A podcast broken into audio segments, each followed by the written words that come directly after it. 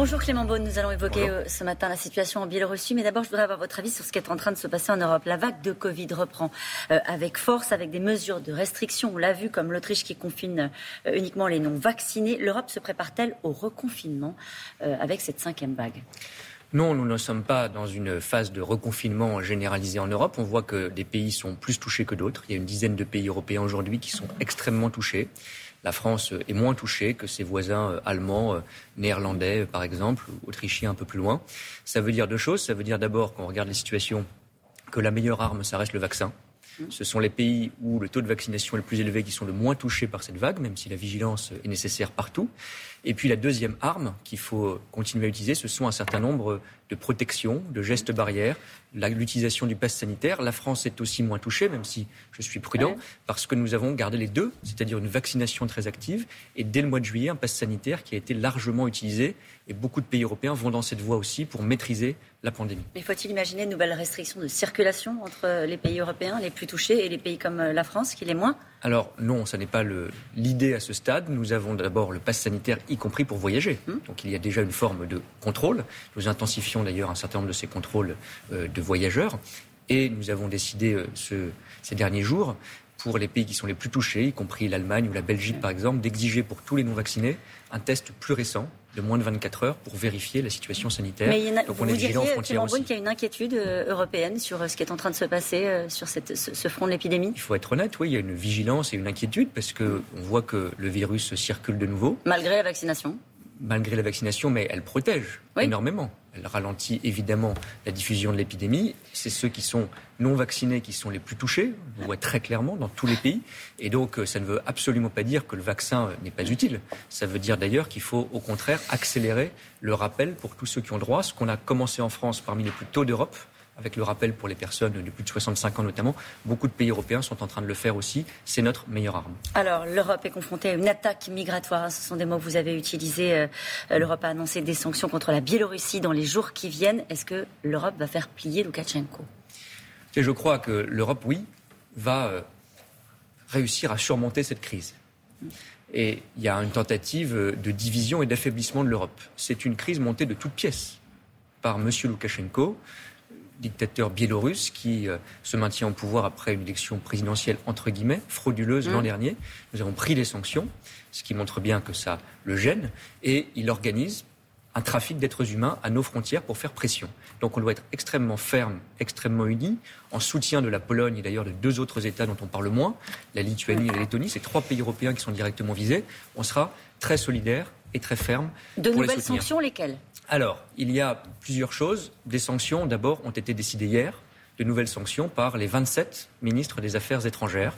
On parle d'une trentaine de sanctions supplémentaires qui viseront des responsables du régime biélorusse. De nouveau, je rappelle que depuis un an, on a sanctionné plus de 160 personnes, y compris M. Loukachenko lui-même, qui sont euh, liées et directement aujourd'hui. Des sanctions économiques sévères. Alors il y a eu des sanctions individuelles, il y en aura de nouvelles certainement dans les jours qui viennent, on définit exactement la liste. Il y a eu déjà des sanctions économiques dans certains secteurs par le passé qui euh, frappent et font mal à la Biélorussie.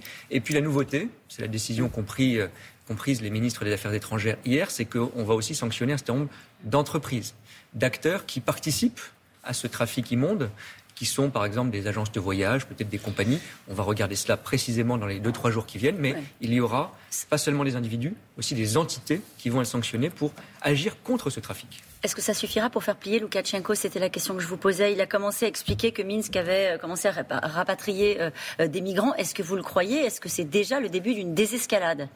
Il y a de premiers signaux, il faut être très prudent. Je crois que l'Europe a fait la bonne chose. Nous avons tenu bon très clairement. C'était un test pour voir si, malgré nos débats internes avec la Pologne, etc., nous avions une solidarité européenne. Elle est totale. On aura d'autres débats avec la Pologne, c'est entendu. On va en parler. Mais on, on est solidaire parce qu'on est dans la même famille européenne. Deux, on mène ce travail de sanction qui fait pression et qui a des résultats. Trois, c'est encore plus important, nous faisons un travail diplomatique européen, c'est une action européenne, avec un certain nombre d'autres pays, je pense à la Turquie, aux Émirats arabes unis, ça marche depuis quelques jours pour suspendre des vols. Parce que, évidemment, les migrants n'arrivent pas tout seuls, c'est organisé et il y a une forme de complicité de fait. Donc nous travaillons à la suspension de ces vols. La Turquie a annoncé un certain nombre de suspensions, les Émirats arabes unis aussi.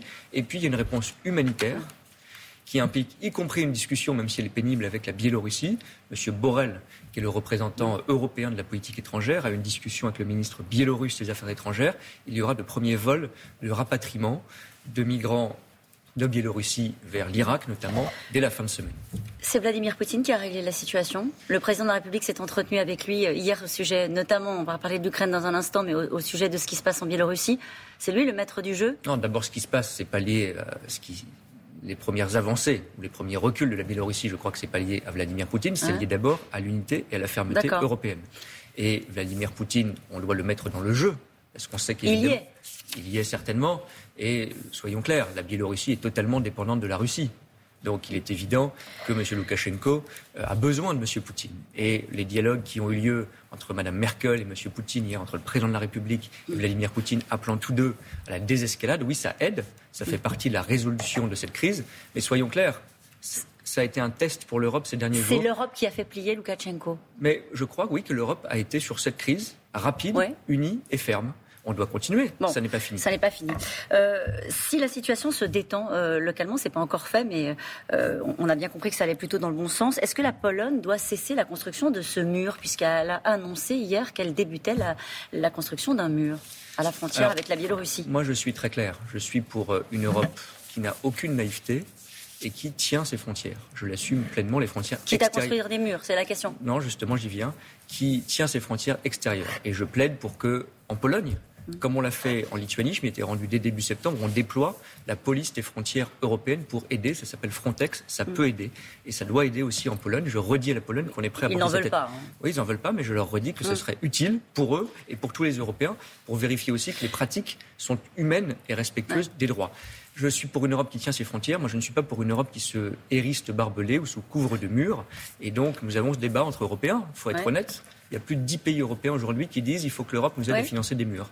La France n'a pas soutenu cela pour l'instant. Nous aidons fermement à tenir la frontière, mais je crois qu'il y a deux pièges dans lesquels il ne faut pas tomber. Celui de la naïveté, de la désunion, nous l'avons évité, et puis celui qui serait qui consisterait à renoncer à nos valeurs et à nos règles. Je ne veux pas non plus qu'à la faveur d'une crise qui implique quelques milliers de personnes et un régime brutal à nos portes, on sombre dans cela. Certains de ces migrants seront accueillis par euh, l'Europe parce que justement, vous parliez des valeurs européennes. Certains le seront, la France le souhaite. Il faut être très clair parce que là aussi, sinon on céderait au chantage de M. Lukashenko. Ce n'est pas lui qui décide si des migrants rentrent en Europe. L'Europe peut le décider. L'Europe peut le décider. Je vais vous dire, il y a une réalité. Je suis allé le voir en Lituanie dès début septembre. J'ai visité un centre de migrants. Il y a déjà 4 à 5 000 personnes sans doute, qui sont sur le sol européen, qui ont passé à l'époque les frontières euh, au début de l'été. Bon, ces personnes-là, elles auront droit de déposer l'asile. Certains vont, rester, certains vont rester. Et en attendant, je crois que c'est aussi l'honneur de la France, nous avons envoyé en Lituanie, nous sommes prêts à le faire en Pologne, pour ceux qui ont passé la frontière, une aide humanitaire, matérielle. Donc ils ont droit aux règles européennes, demande d'asile, et ils ont droit à une protection humaine en attendant, parce qu'on ne va pas laisser mourir les gens de froid. Moi, je ne confonds pas les bourreaux et les victimes. Hmm. Les victimes, ce sont les migrants. On parlait de Vladimir Poutine à l'instant. Euh, il masse ses troupes à la frontière ukrainienne. 90 000 hommes sont à la frontière, à 80 km de la frontière. Jean-Yves Le Drian, Anthony Blinken ont fait un communiqué pour dire leur inquiétude. Euh, qu'est-ce qui se passerait si la Russie intervenait Que ferait l'Europe? Écoutez, je ne veux pas être dans des politiques fiction parce que chaque mot compte. Mais Jean-Yves Le Drian, avec son homologue allemand, a été extrêmement clair hier sur le soutien à l'Ukraine, à l'intégrité territoriale de l'Ukraine. Mm. Il ne faut pas, même dans les mots, je crois, escalader pour ça mmh. qu'il y a aussi des contacts avec la Russie. Jean-Yves Le Drian a aussi reçu son homologue vendredi. Ça a été évoqué par le président de la République hier. Mais nous défendons l'intégrité de l'Ukraine et nous, soyons, nous sommes très fermes et très clairs avec la Russie. Je ne sais pas si ces informations, parce qu'on parle de beaucoup de rumeurs, pour l'instant, sont vérifiées, mais il vaut mieux passer le message très tôt et très fermement. Mmh. Euh, les Russes ont procédé, euh, on l'a entendu tout à l'heure, à des tirs de missiles euh, dans l'espace, dont des débris ont menacé l'ISS. les États-Unis se sont dit scandalisés, la France l'est aussi. Écoutez, c'est les États-Unis qui ont eu euh, par la NASA les informations en premier, donc nous allons le regarder. Est-ce que c'est euh, délibéré? Est-ce que c'est euh, mal maîtrisé? Je ne sais pas. Si c'est délibéré. C'est pour détruire un vieux satellite oui, un vieux Satellite. Oui. On va voir. Moi, je ne sais pas vous dire aujourd'hui si les règles d'usage de l'espace ont été respectées. Si elles ne le sont pas, nous serons aussi très clairs. Mais avec des voisins comme Vladimir Poutine, l'Europe est en danger. C'est un mot utilisé par Joseph Borrell. Vous le partagez? L'Europe est en danger si elle se laisse faire, oui. L'Europe est en danger si elle reste dépendante. On le voit sur la crise énergétique, on le voit sur la crise migratoire. Vous savez, la Russie ne va pas déménager. Et la Russie ne va pas devenir d'un coup extrêmement sympathique à notre égard. Donc nous devons être très fermes, continuer le dialogue, et surtout montrer que quand il y a une crise, on respecte l'Europe. Merci beaucoup d'avoir été notre invité ce matin. C'est à vous, Thomas. Merci.